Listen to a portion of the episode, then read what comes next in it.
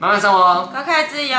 我是 George，David 是我。今天这集影片呢，要来跟你分享跟聊一下一个淡淡哀伤的亲身经历。嗯，就是呢，我们之前年轻不懂事的时候买了一张储蓄险，然后现在呢，资金被卡住的悲剧。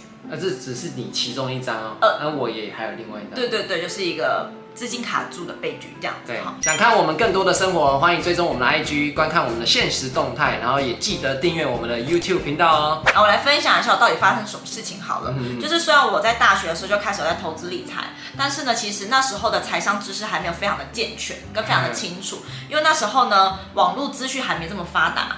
讲的好像年代很久远，其实也还好，反正那时候已经有网络了，只是没有像现在一样这么普及。对，所以呢，很多资讯啊、资源都是我们现在容易取得，但以前没有那么容易的。所以有很多东西，其实那时候是一知半解而已。嗯、然后呢，我在工作第一年的时候呢，就跟大家差不多嘛，就是去买了储蓄险。大家都差不多。呃、大家 everyone 应该都有这个经验，不管是被家人洗脑，或者是说可能同事有买，所以就是第一笔存到的钱就是去买储蓄险这样子。嘿嘿嘿对。然后那时候我只记得业务员跟我讲说啊，就这张。储蓄险，呃，只要缴三年就好了。然后呢，每一年缴十万块，然后就可以不用再缴了。那我二十年之后呢，可以拿回六十万。所以总共缴是缴三十万嘛？对对对，所以那时候就觉得，哎，很棒啊，就是我只要每年缴十万，然后我缴三十万之后，二十年之后就有六十万。然后那时候十万其实对我来说也还好，因为一个工程师，哦，那时候薪水还不错，一年只要付出十万块，我就觉得哦很 OK。有时候奖金搞不好就已经超过十万块，嗯、那我就买下去了。然后，因为我们就开始慢慢接触比较多，就正确的投资理财的知识，然后就更了解储蓄险这项产品嘛。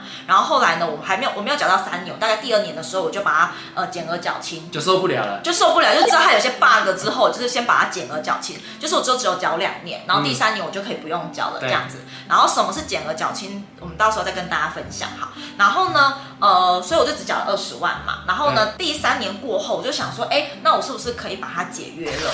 就是把它钱拿回来，因为我就三年 OK 了嘛。那时候那个业务员跟我讲说，我只要缴三年，然后你就可以想说，你可以拿回二十万这样。对对，我想说就可以把二十万拿回来了嘛，这样子。然后我在上一个月的时候呢，就打电话去想要去解约，就是想说，反正三年已经到了，我可以把我二十万拿回来。结果，他居然跟我说：“小姐，你买的是二十年期的，你的约要二十年之后才会到期哦。” 我真的，我真的晴天霹雳！我那时候真的是脑袋一片空白。我想说，发生什么事？我不是缴三年就可以了吗？为什么我的约要二十年才可以，就是赎回？所以你是买的当下没有听清楚，然后再加上那时候真的不清楚，那时候其实也不懂。然后就只听到说，我只要缴三年就可以，我就一直心里面就觉得说，我缴了三年之后，嗯，我是可以随意处置我的这个储蓄险，所以你就没有看条约，就是对，然后业务员就叫我这边签字，我就签字，叫我那边签字，我就那边签字。大部分人在签合约的时候不是都这个样子吗？嗯、然后我才他才跟我讲说，我这一个呃储蓄险虽然是只要缴三年，每一年缴十万块，但是我实际上要到二十年的时候，这个合约才算是期满的。在二十年前解约的话呢，都叫做提前解约，对。然后如果你提前解约的话呢，就没有办法呃领到足额的那个金额，就是五六十万，对。然后你越提早解约，你可以拿回的越少嘛。嗯、然后我就很认真的回去再检视我的那张储蓄险啊，我上面看到我要第六年，第六年解约，我才可以把我的二十万全部拿回来。哎，不是八吗？六好像是六。哦，六年了。对，第六年就是。过完那第六个年度之后，我才可以去解约，才可以完完整整把我这二十万拿回来。等于说，我就花了六年的时间，啥事也没做，然后呢，就一直通膨、通膨、通膨，我的那二十万就这样消耗了六年。对，然后我就有点难过，然后有点就是 觉得我当初怎么会做那么笨的事情，就是连那张表看都没看。对，对，然后我就觉得我这二十万现在有一点亏，因为我现在只要我现在解约的话，我只能拿回大概十七万多吧。就是会亏两万多这样子，然后就觉得有点有点不甘心这样子，所以呢，就是跟大家分享这个故事。然后我也在这个故事里面学到三件事情，就是关于呃在买储蓄险。如果说你现在正有在打算要买储蓄险的话，我建议你先把我的这些经验分享听完之后，你再决定你要要不要去买这样子。好，那第一个我学到的事情呢，就是呢，呃，你在买储蓄险的时候，一定一定要。看清楚你的合约，就是它是几年到期的，嗯，然后你要缴多少钱，然后要缴多久，就是就像我一样，我缴三年不代表我三年期就是期满的，你可能是二十年才期满。对对对，对这很重要。那之前你买的那一种美金储蓄险是什么状况？我那个是趸缴啦，然后这个需要再分享一集吗？嗯、因为这个内容其实也蛮多的。嗯，好，就看你自己要不要，就是未来可能有一个美金储蓄险。然后第二点呢是，呃，我们在买储蓄险的时候啊，那个业务员都会跟你讲它的利率有几 percent 啊，比如说二点四五或者是呃二点九五等等之类，都会跟你讲说它的利率比放在银行定存还要再更好，所以呢就会叫大家说要不要考虑买一下储蓄险，就什么宣告利率跟预定利率嘛。但是我要跟大家分享哈，买储蓄险呢，这两个利率都不是你实际的报酬率，你实际的报酬率呢，一个叫做 IRR 内部报酬率才是储蓄险的实际报酬率。你要想办法去试算一下，因为通常啊，呃，储蓄险的 IRR 内部报酬率其实都不到两趴，甚至有些比较差的才一点零二趴，其实跟定存没有什么两样。而且你几年内去解约的话，它是负的哦。对对对，然后呢，就是你的资金弹性度还没那么高。对，第二个就是你要注意的是，呃，保储蓄险的利率不是它上面写的宣告利率跟预定利率，你的实际报酬率要去算的是 IRR 内部报酬率。对对，这是也是后来我们学到的。那第三点呢，就是如果你真的想要考虑要不要买储蓄险呢，你要先评估一下这个储蓄险是你真的自己需要的，嗯、还是被人家怂恿去买的。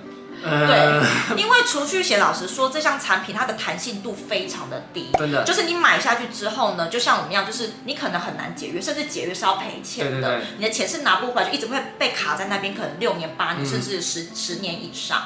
所以你要去呃评估一下，你到底适不适合去买这个储蓄险。如果说你是那种真的自制力非常差、非常差，每年都是月光的那种人。或许你用储蓄险去强迫自己储蓄，那是 OK 的。但如果其实你的自制力没有到那么差，甚至我觉得大部分的都不会差到说每次都月光啦。所以你其实也不一定要用储蓄险去强迫自己存钱。对，所以呢，要跟大家分享的是，储蓄险它的弹性度真的蛮低的，你要谨慎评估到底需不需要。所以还是要看你自己有没有真的需要这个商品啊。不过大多数人就是还好，没有到非常非常需要。对，对，对，对。啊，如果你真的很需要，再。考虑要不要买就好了。嗯，因为像我们刚刚提到的内部报酬率 IRR 可能储蓄险才一点多趴一点嘛。嗯。然后现在你的通膨就已经两趴三趴了。其实你不管是用定存的还是是用储蓄险，其实你的呃购买能力都是会被吃掉的。对。所以呢，与其这样子，我倒不如觉得那就放定存还比较活用一点。就是我想要拿钱的时候就节约就好了，嗯、不会像要买储蓄险，你在节约的时候可能还要考量到很多什么违约金等等的问题这样子。那如果说你想要了解更多储蓄险的话呢，我们在这个第六集的直播有非常非常完整的把储蓄险这个商品呢分享给大家，包含说它有哪一些陷阱，跟如果你想买的话要怎么挑会比较好，还有就是如果你真的像我一样不想缴的话，该怎么样去处置这个储蓄险。那我们在资讯栏呢有放了一个连接，上面是一个表单，它可以帮你解释一下你现在目前的财务状况，以及你的保险的规划程度到底完不完善。如果你想获得这样的资源的话，可以去资讯栏去做领取。那我们现在想问你一个问题啊，就是你有没有买储蓄险？呢？你可以在下面留言告诉我们：A，你有买储蓄险，但是你现在有点后悔买了它。那 B，你有买储蓄险，但是你还是很喜欢买这个商品。C，我没有买储蓄险，但是我还在观望这个商品到底如何。D，就是我完全不想要碰这个商品。那如果这个影片的赞数超过五百个赞的话呢，我们再解锁一下旧局的美金储蓄险的亲身经历吧。那我们下期影片见喽，拜拜。你觉得那个美金储蓄险我买的怎么样？不怎么样，不怎么样哦，是不是买了有点后悔？Ice in my veins, I've been driving this train. Years in this lane, there's no stopping this flame. Cause I came to the game and I changed it to play. How I like, rearranged it to my own domain. Yeah, I got what it takes, made lots of mistakes, taking shots, skipping breaks, feeling.